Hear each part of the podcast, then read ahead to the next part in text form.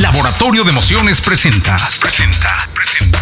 Contenido extra. Contenido extra. Amigos de Contenido Extra, este podcast que hemos venido presentando para todos ustedes eh, cada semana, tiene como propósito platicar para que ustedes escuchen lo que los protagonistas de la música tienen que decir acerca del negocio de la industria de la música. Hemos ya platicado con productores, con ejecutivos de compañías de discos, con, eh, no sé, cualquier artistas, pero hoy tenemos a un personaje muy importante en, el mundo de la música. De verdad, créanme, y lo digo porque lo sé, porque además de que lo conozco, me considero su amigo de hace mucho tiempo. Eh, está Roberto Cantoral con nosotros y quiero que sepan que Roberto es un personaje que tiene mucho que ver con la industria de la música de este país. Roberto, bienvenido a, Contenido Extra. Muchísimas gracias, micro Jesse, por invitarme, por estar con tu auditorio y es un placer platicar contigo. Oye, cuéntale al público quién es Roberto Cantoral. no me gusta hablar de mí, mi querido Jesse. Es, no, no, no.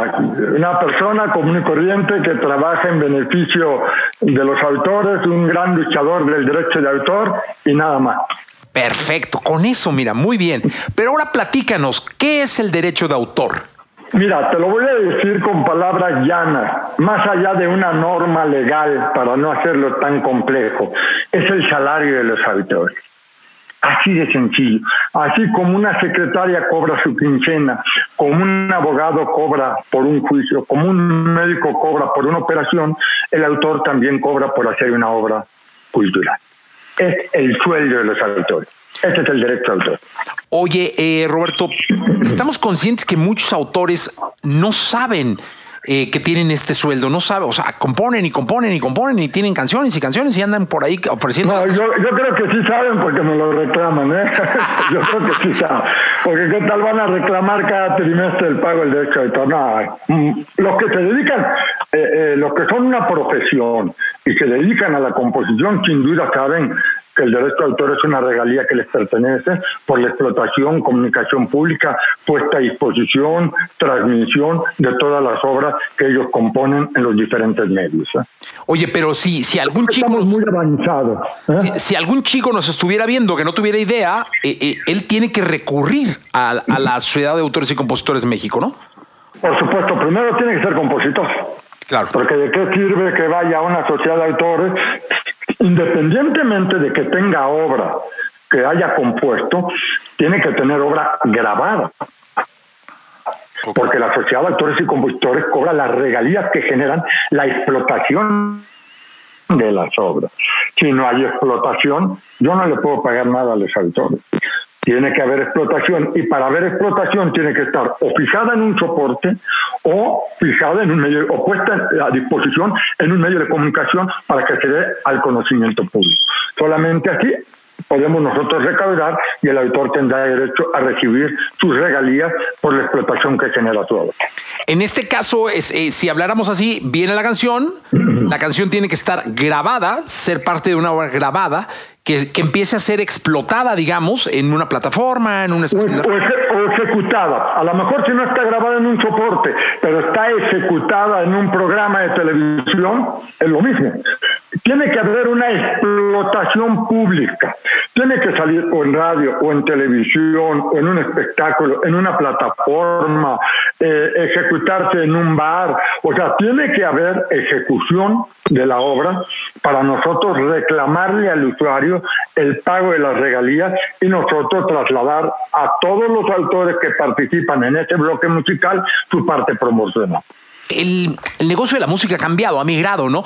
Eh, yo me acuerdo que del, disco, del vinilo, primero eran unos cartuchos, luego se hizo el vinilo en 45, en 33 revoluciones, el cassette, que era todo, la piratería estaba en los tianguis y vendían cassettes, eh, después llegaron las torrents estas con Napster, y luego llegó iTunes, y hoy ya es como todo todo un mundo, un universo de posibilidades de escuchar música con las plataformas digitales. Esto también implica para ustedes mucho más control, ¿no? Obviamente. Pero así como la misma tecnología te permite una explotación exponencial de todos los contenidos culturales, también la tecnología te da las herramientas para poder saber qué es lo que se está utilizando en todas las plataformas para no dar nombres, pero todas las plataformas hoy en día que están funcionando, te doy las principales que todos conocemos, Spotify, YouTube, Apple, etcétera, nosotros tenemos el 100% de la información de todas las obras que están en esas plataformas y de cuántas veces son escuchadas cada una de las canciones por los diferentes usuarios en estas plataformas. Y en base a lo que recaudamos, que es una facturación por los ingresos obtenidos de las plataformas, distribuimos a todas las obras y a los autores que son los dueños de esas obras. Hay detalles muy importantes que, que, que, he tenido la posibilidad de escucharte. Por ejemplo, ¿cuál pudiera ser la canción más grabada que tenemos en nuestro país? ¿Tienes idea? Eh, eso es muy complejo saberlo. Lo que te puedo decir, la obra más representativa mexicana a nivel mundial es Bésame mucho de la gran autora Consuelo Velázquez. Creo que es la obra que más grabaciones tiene en diferentes idiomas por infinidad de artistas. Pero tenemos la suerte nosotros de ser un país eh, con un gran potencial musical desde los 30 hasta nuestros días. Somos dentro de los cinco catálogos musicales más importantes del mundo. Tomando como base primero Inglaterra, por ejemplo, segundo Estados Unidos, en el tercer lugar nos lo peleamos México, Italia, Francia, Alemania. Me explico, estamos a este nivel de importancia del catálogo internacional. Y con eso te digo, más allá de una, la obra tan emblemática como Bésame Mucho, pues hay obras emblemáticas muy grandes de Agustín de Armando Manzanero, de María Griver, de José Alfredo Jiménez, de eh, Alberto Domínguez, eh, de Vicente Garrido, eh, de muchos grandes autores, de los más recientes Juan Gabriel, por ejemplo, mi padre, por mencionarlo también, para que no digan que no lo menciono. Pero digo, hay muchos autores, muchos autores que han dado a la música a nivel internacional han dejado un gran patrimonio y un gran legado. México se caracteriza por ser un gran poder musicalmente. Oye, Roberto, ¿cuál es la canción preferida de, de Roberto Cantoral de su papá? De bolero, regálame esta noche. Algunos dicen, ¿por qué no digo el reloj y la barca? Bueno, a mí, regálame esta noche es el bolero de mi padre que a mí en lo personal más me gusta. Después, este, la primera etapa, este, eh, mi padre hizo con su hermano un concierto que es Guapango. Y el preso número 9 fue una obra que trascendió a nivel internacional muy fuerte y es un guapango que a mí en lo personal me llama mucho la atención. Y de la balada, por ejemplo, el triste, sin duda el triste para mí es la balada eh, más importante que hizo mi padre a mi gusto, ¿no? A algunos les gusta el final, por ejemplo, eh, pero yo me quedo con el triste, por ejemplo. Oye, que lo hemos platicado, yo creo que una de las mejores interpretaciones que se ha dado en la música en México es aquella de José José con el triste, ¿no? Sin duda, emblemática, sin duda. ¿Qué fue en el OTI de qué año? No, no fue el OTI, fue el Festival de la Canción Popular, el Festival Internacional de la Canción Popular, un año antes del OTI. Ah. Fue la antesala del OTI. Y este, quedó en tercer lugar, él no ganó. Mi padre se caracterizó por no ganar. O sea, ganó el, el voto del público y el cariño del público, pero no el del jurado. Porque con al final quedó en segundo lugar también. Pero mira, que, pero mira qué canciones, o sea, son unos, unas canciones que trascendieron en, en, la música de nuestro país. Pero por supuesto, por eso mi padre decía, yo quiero ganar el voto del público, no el del jurado. Sí, oye, Roberto, ¿qué tan fácil es? Porque yo siempre he creído, conozco a muchísimos compositores muy buenos son muy emocionales. Ellos, eh, el, compositor es, un ser emocional, eh, vive, pareciera en un mundo distinto, eh, consume la vida distinto. ¿Qué tan fácil para ti es tratar con tanto ser emocional, o sea, con tanta emoción todo el tiempo? Mira, tienes toda la razón del mundo, pero tienen un elemento eh, que pocos sectores en su conjunto lo tienen. Son nobles, son autores que hablan con el alma. Y los que hablan con el alma tienen nobleza. Puede haber diferencia, puede haber puntos de vista distintos, puede haber enojo, puede haber arranque, pero es un sector noble, es un sector que comprende, que puedes hablar con él, y, además aprende. No, no, no, es un sector muy cariñoso, mi respeto. Bueno, yo te puedo decir, no, eh, tú has estado en algunas bohemias de la Sociedad de Autores, donde puedes ver un autor nuevo que está empezando, que está teniendo éxito, con Martín Urieta y con Armando Manzanero y con eh, eh, Alex Lora. Y Armando Manzanero presenta a Mónica Vélez cuando ella empezaba con sus primeros éxitos con Miente, con Mario Don y Besam. Y, y ve cómo los grandes autores presentan a los nuevos y los nuevos admiran a los grandes no existe, por ejemplo, en el sector de los autores de la música, por lo menos que es lo que yo conozco, casi al 100% envidia. La gente sabe que todo el mundo tiene su nombre, su espacio, su éxito, su público y su talento. Nadie sustituye a nadie. Ni Agustín Lara sustituye a Armando Manzanero, ni Armando Manzanero sustituye a Consuelo Velázquez, ni Consuelo Velázquez sustituye a José Alfredo Jiménez, ni José Alfredo Jiménez sustituye a María Gride. Todos. Mi padre me dijo una cosa muy cierta. ¿Sabes por qué México es un gran catálogo a nivel mundial? ¿Sabes por qué estamos entre los cinco catálogos más importantes del mundo? Porque éramos muchos muy buenos. Y eso sigue ahorita, o sea, sí hay un, grupo de nuevos compositores que estén empujando la música de, México para sustentar todo ese legado que nos han dejado los grandes autores. Eh, mira, sí, no. O sea, es una eh, pregunta difícil, el mercado ha cambiado. Eh, el éxito es mucho más efímero la diversidad de plataformas y de géneros musicales y de diversidad hace mucho más difícil poder consolidar este, el gusto del público global. ¿Me explico? Si bien tú hoy llegas a cualquier rincón del mundo gracias a las plataformas digitales, necesitas forzosamente de una promoción y una difusión que pueda penetrar a nivel internacional. Sí hay grandes exponentes, sin duda.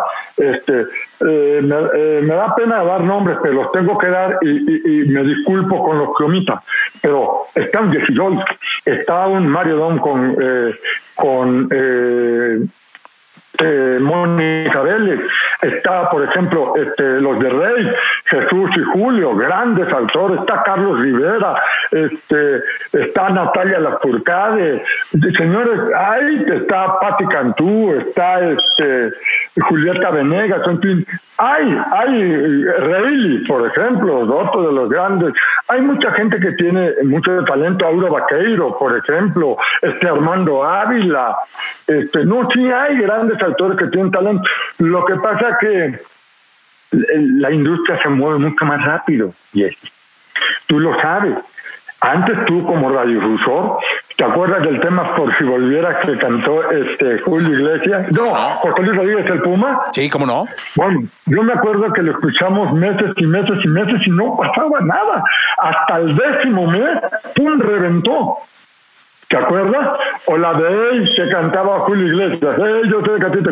Pues te pasaban meses y no pasaba hasta que el octavo, noveno, décimo o al año reventaba. Dime qué obras sostienen hoy más de tres meses. Ninguna. O sea, realmente pueden ser contadas con los dedos de la mano las que al año pueden durar más de tres meses, porque es el ciclo como de la canción, ¿no? O sea, tres meses. Es que no, yo considero que no debe ser así, pero no voy a discutir, ya el mercado así lo hicieron, porque ahí está despacito. Al contrario, están atentando contra la buena música, porque todo se va tan rápido que también la música buena se va tan rápido. Y te voy a poner un ejemplo, despacito está en el mundo y se quedará en el mundo y se seguirá tocando. Entonces, así como sacrifican cada tres meses una obra, que puede haber obras buenas, regulares, más o menos, yo no soy nadie para juzgarlo, el público es el que lo dice, pues el corto tiempo deja que no penetre una gran obra. Yo te voy a decir una cosa, ¿qué tal si hay un bésame mucho en, esas, en estos tres meses? ¿Qué tal si hay un somos novio? ¿Qué tal si hay un abono? O hay este, eh, un, este, si nos dejan. Pero no lo podemos ver porque a los tres meses le damos la gracia. Y le dan la gracia tanto al tema regular, no vamos a hablar del tema regular, eso bueno, del tema que no funcionó, que no funcionó mucho, el tema que funcionó más o menos, o el tema que sí funcionó. Y se. Yo pregunto, ¿por qué el tema que sí funcionó o el tema que tiene que leer no se queda más de tres meses? ¿Por qué hay que despacharlo? Ahí estamos. ¿Qué pasa? Que vienen los reggaetoneros. ¿Y qué pasa? ¿Cuánto se mantienen en la radio? No se mantienen tres meses se mantienen todo el año y penetran donde en el mundo. Entonces, eso yo creo que es una reflexión que habríamos que hacer con industria de que no le estamos dando el tiempo suficiente para que maduren las obras y puedan llegar a los corazones masivos más allá de México. Por eso estamos perdiendo espacios internacionales. Entonces, esto es un tema que lo dejo ahí en el tintero para reflexión. Que es bueno, porque eh, me encantó que dijiste la industria, o sea, es, es, es trabajo de todos. De todos, de todo, por supuesto, de todo porque así como la radio debe tocar, eh, las plataformas deben incluir en playlist, no sacar tan rápido las canciones de los mentados playlist, eh, las disqueras, este, dar seguimiento a las carreras y a los álbumes para generar realmente eh, trabajos duraderos. es trabajo de mucha gente de mucha gente, de mucha gente, y, creo que México, por la calidad que ha tenido a nivel internacional a través de los años, merece tener este eh, esa reflexión para, este, no voy a hablar de rescatar, pero para mantener viva esa, esa gran música que han hecho grandes autores mexicanos, Alex Quintes, que también lo omití, digo, me da pena dar nombres porque se me van varios, pero hay mucha gente con mucho talento que creo que puede competir a nivel internacional. Los Ríos Roma, por ejemplo. Eh, Roberto, ¿quién debe pagar por la explotación de la obra? O sea, en este caso, ¿quiénes son los que pagan y, y, y luego no, qué tanto les gusta pagar? bueno, a nadie le gusta pagar nada, compadre. No, mira, este, todos aquellos que se benefician con el uso y explotación de la música tienen que pagar derechos de autor. Eh, ahorita, por ejemplo, te pongo un ejemplo importante, acaban de abrir parcialmente la nueva normalidad los restaurantes y les prohibieron la música. Porque dicen que la música este, eh, fuerte genera este, que hace la voz y al alzar la voz eh, despides esas microgotas que pueden contagiar y que mejor que no haya música. Y yo digo, a ver, señor, es mucho, muy fácil prohibir, pero, muy, pero lo correcto es reglamentar. La música de fondo, la música instrumental, al contrario, apacigua los ruidos. Eh, y evita que se escuchen las pláticas de otras mesas y da una atmósfera de protección, de privacidad. Lo que deben de hacer es dejar que usen música y lo utilicen a decibeles bajos, no más ambiental, no más de fondo, para que no sea un cementerio en los restaurantes y se escuche el ruido de los platos, de los tenedores, de caminar los meseros, de que está discutiendo la mesa de enfrente, etcétera, etcétera. Bueno, si viera cómo me los restaurantes para pedirme que les apoyara, porque no pueden abrir los restaurantes sin música, le pongo yo de broma, ya a ver por qué me tienes que pagar la música, ¿verdad que sí te genera un beneficio? Es increíble que exista la música, porque si no hubiera autores, no hay música, y si no hay música, tú no obtienes un beneficio. La música es un gran generador de riqueza. Imagínate que haría Spotify sin música, que haría la radio sin música. Imagínate una película de terror sin música. Y ves al tipo con el papa y lo mata. Lo que hace el terror es la música, no la escena cuando el, sonido cuando vaya, viene tiburón, no ves al tiburón, ¿eh? pero empiezas a escuchar la música y se te la piel, todo ese tipo de cosas, es la importancia que tiene la música. ¿Qué haría la radio sin música? ¿Qué harían los bares sin música? ¿Qué harían las discotecas sin música? ¿Cómo le llevas este trío música o, música a tu, a tu novia, a tu esposa? la música es parte de la vida y todo mundo obtiene un beneficio es justo que le den una pequeña parte de ese beneficio a quien hizo la música, que son los autores. Sí, que, que muchas veces dejamos de pensar en el autor. Es decir, tú escuchas una canción, la bailas, la cantas, te emborrachas con ella, este, la escuchas en tu coche, en muchas partes, pero casi nunca piensas en quién la compuso. Piensas en el que la está cantando, el que la está interpretando. Vas a un concierto y pues, ves al cantante, pero luego el autor no tiene mucha exposición, ¿no? Ese, ese gran hombre anónimo que está detrás de Bambalina, que es el que logra tocar las fibras de todos los seres humanos. Sin duda, una gran interpretación, un gran arreglo, eh, unos grandes ejecutantes hacen posible una gran canción. No le estoy quitando ningún mérito ni a los artistas que embellecen las canciones, ni a los músicos que las tocan maravillosamente bien. Pero la materia prima, la sustancia, es la obra. Eh, la obra, si no tiene el tamaño, si no tiene la fuerza, por mucho que se cante muy bien o se escriba, eh, que toque muy bien, pues no va a tener la misma este, resonancia. De la misma forma, una gran obra, a lo mejor mal cantada o mal ejecutada, no, quizás no surge el mismo efecto, pero también afectaría a que la obra no trascienda igual por no tener un vestido adecuado a la importancia que tiene la obra. Oye, ¿cómo cuántos autores tiene la SACM? Más de 30 mil autores, 31 mil autores. ¡Wow! Y tienes, eh, yo sé que eres un tipo que tiene muy, muy, muy, los números muy frescos. ¿Cuántas obras se pudiera pensar que se reciben mensualmente? No, no, no, miles. A ver, déjame decirte eh, más o menos. Nosotros distribuimos trimestralmente cerca de 21 a 22 millones de obras. Hay, hay casi 5 millones de autores a nivel mundial y hay cientos de millones de obras. Y, nosotros distribuimos de 20 a 22 millones de obras cada tres meses a los cinco continentes. Porque ahora con las plataformas digitales se escucha todo.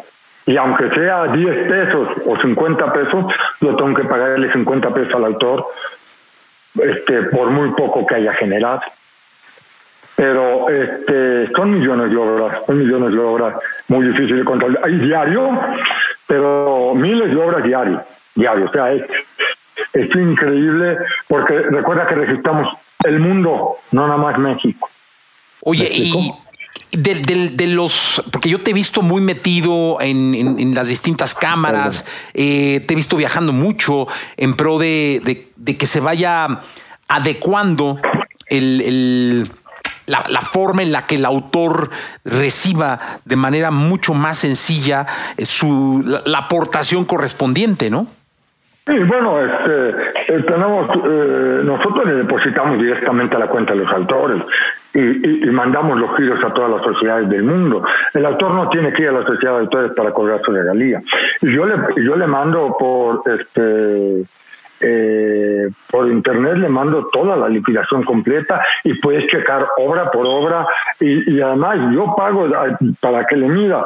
Si es un evento eh, en televisión, vamos a suponer, este Canal 2, 27 de septiembre, el programa La Hora Pico, 8.16, 8 de la noche, 16 minutos. La canción Martín Urieta, eh, perdón, Mujeres Divinas, de Martín Urieta, 12 segundos. Así distribuyo. Las películas, yo las desmenuzo por segundo. 3.000 o 4.000 o 5.000 o 60.000 segundos y yo distribuyo la escena del beso, la escena de la persecución, la escena cuando lo mató, la música de fondo cuando está en el restaurante dándole una flor, todo por segundo.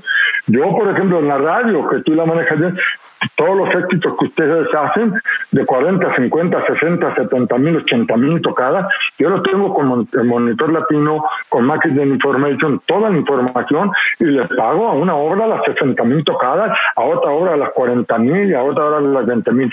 Los conciertos es mucho más fácil. Va Luis Miguel, canta 25 canciones, cuáles fueron las que cantaron, cobro el 6% de la taquilla y lo reparto entre los 25 autores de las 25 obras.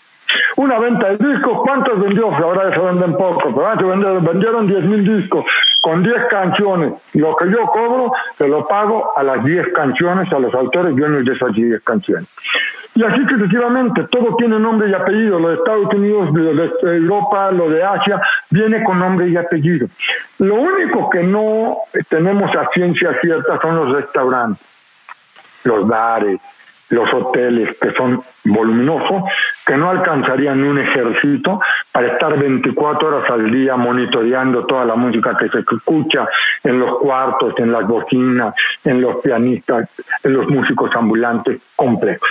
Contratamos un sistema que hace un fondeo, que hace un muestreo a nivel nacional y se dice eh, de las obras ejecutadas en el 2019, estas son y de estas obras ejecutadas, este, estas se usaron con más frecuencia que otras. Estas se utilizaron 10 a 1, las otras 5 a 1, las otras 1 a 1.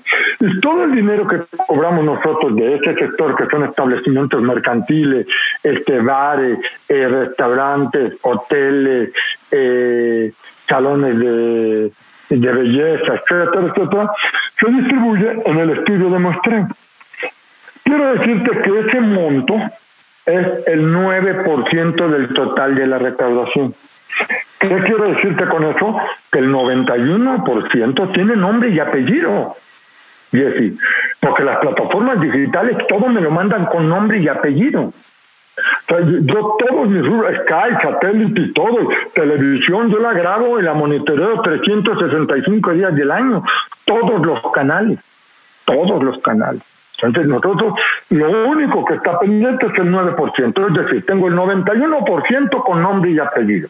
¿Te gusta que del muestreo que yo haga de ese 9% me equivoque el 50%? Te la pongo grave. El 50% mal. 4.5. Y 91, 95.5. Quiero ver qué organización tiene una distribución de 95.5% exacta. No, muy complicado, por, porque si quiere llegar a los 80, 85, es, es complicado ya. Nosotros estamos poniéndote una variación del 50, que la variación debe ser del 10% pero te la pongo del 50 a un 95-96% de exactitud en el trabajo de distribución. No tendríamos reclamo, si no los autores estarían inconformes.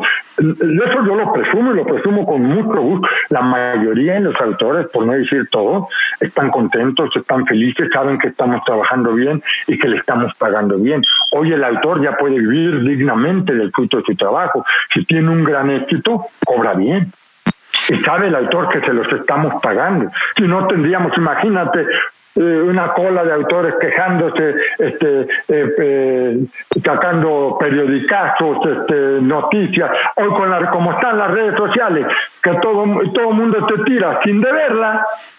Imagínate ahora, ¿no? Tú ves las redes sociales, lo que opinan los autores, todos los autores felicitan a la sociedad de autores. Sí, totalmente. Ha, cambiado mucho. Ahora es esta pandemia que nos, que nos llegó, eh, Roberto, por ejemplo, ha hecho que los conciertos sean digitales ahora, y, no sé cuánto tiempo más tarde, este asunto de que el artista está en su casa, canta y pasa en una plataforma, ¿no? Y se queda un rato y luego lo bajan o termina y se baja. Todo eso ya lo tienes tú que estar monitoreando de otra forma. Ya está, se llaman Steam Live ya lo estamos haciendo conjuntamente con los editores en la ventanilla conjunta y este bueno, ya, ya cobramos, ya estamos cobrando inclusive. Es más, mañana yo tengo una reunión con un productor muy importante de México, el más importante, para ya cerrar este, las negociaciones. Ya hemos hablado con IPIC, o sea, esto ya está funcionando, inclusive ya lo, tuvimos este, una diferencia, porque lo digo abiertamente, porque eh, empezó como una tarifa experimental, o sea, para todos es algo nuevo, y, hubo una pequeña diferencia fuerte con los jazzistas, los autores de jazz, que ellos tenían la razón, hay que, hay que reconocerlo y aceptarlo, ellos tenían la razón porque estábamos eh, eh, encuadrando un, tarifario, porque no nada más hay 20 boletos, también hay patrocinadores.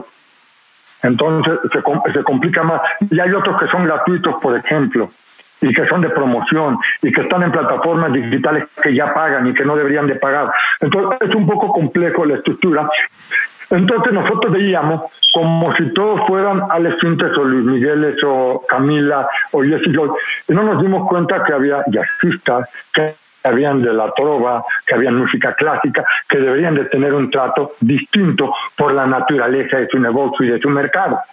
Y cometimos ese tropiezo, ya tuvimos una reunión con los jazzistas, ya lo arreglamos, ya lo modificamos e, hicimos los ajustes como era necesario y justo, porque tenían razón los autores de música de jazz.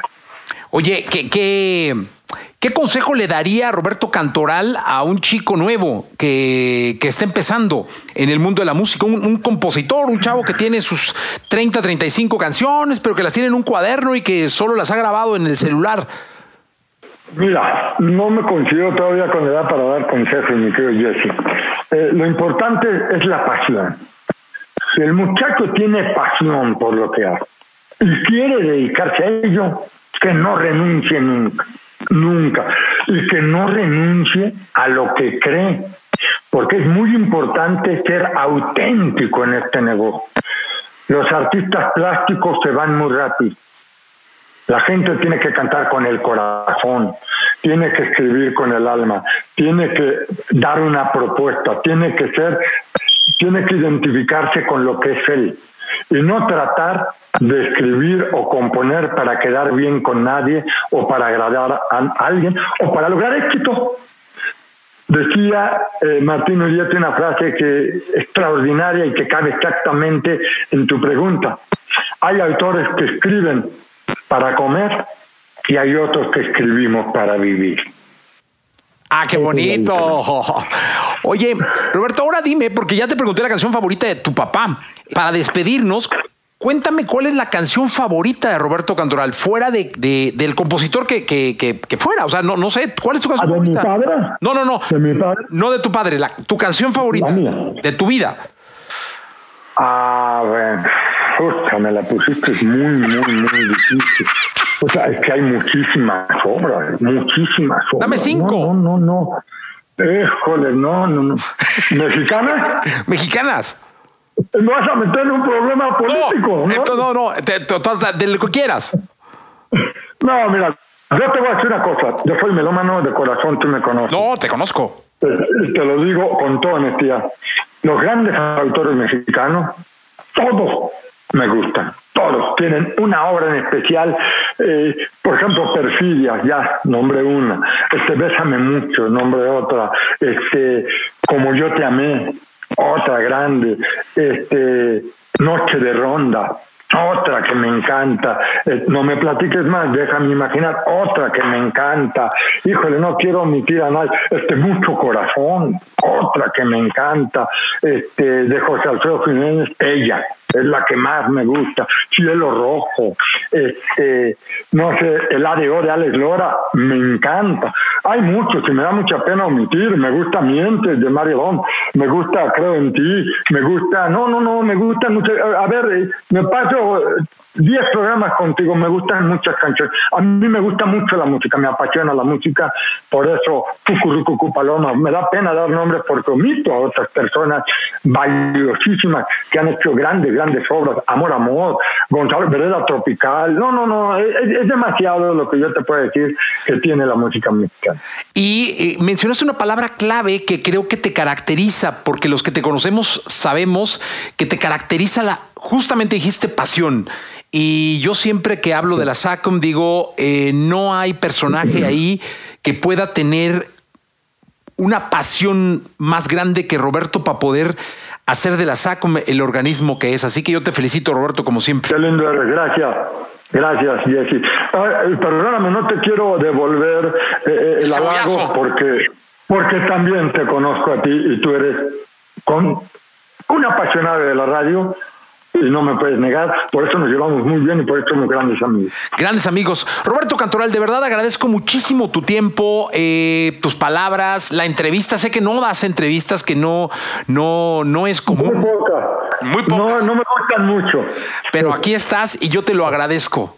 No, con mucho cariño, de verdad. Un abrazo muy grande. Un abrazo a ti y a todo tu auditorio. Gracias. Cuídate. Esto, señores, se llama contenido extra. Laboratorio de Emociones presentó, presentó, presentó. Contenido extra. Contenido extra.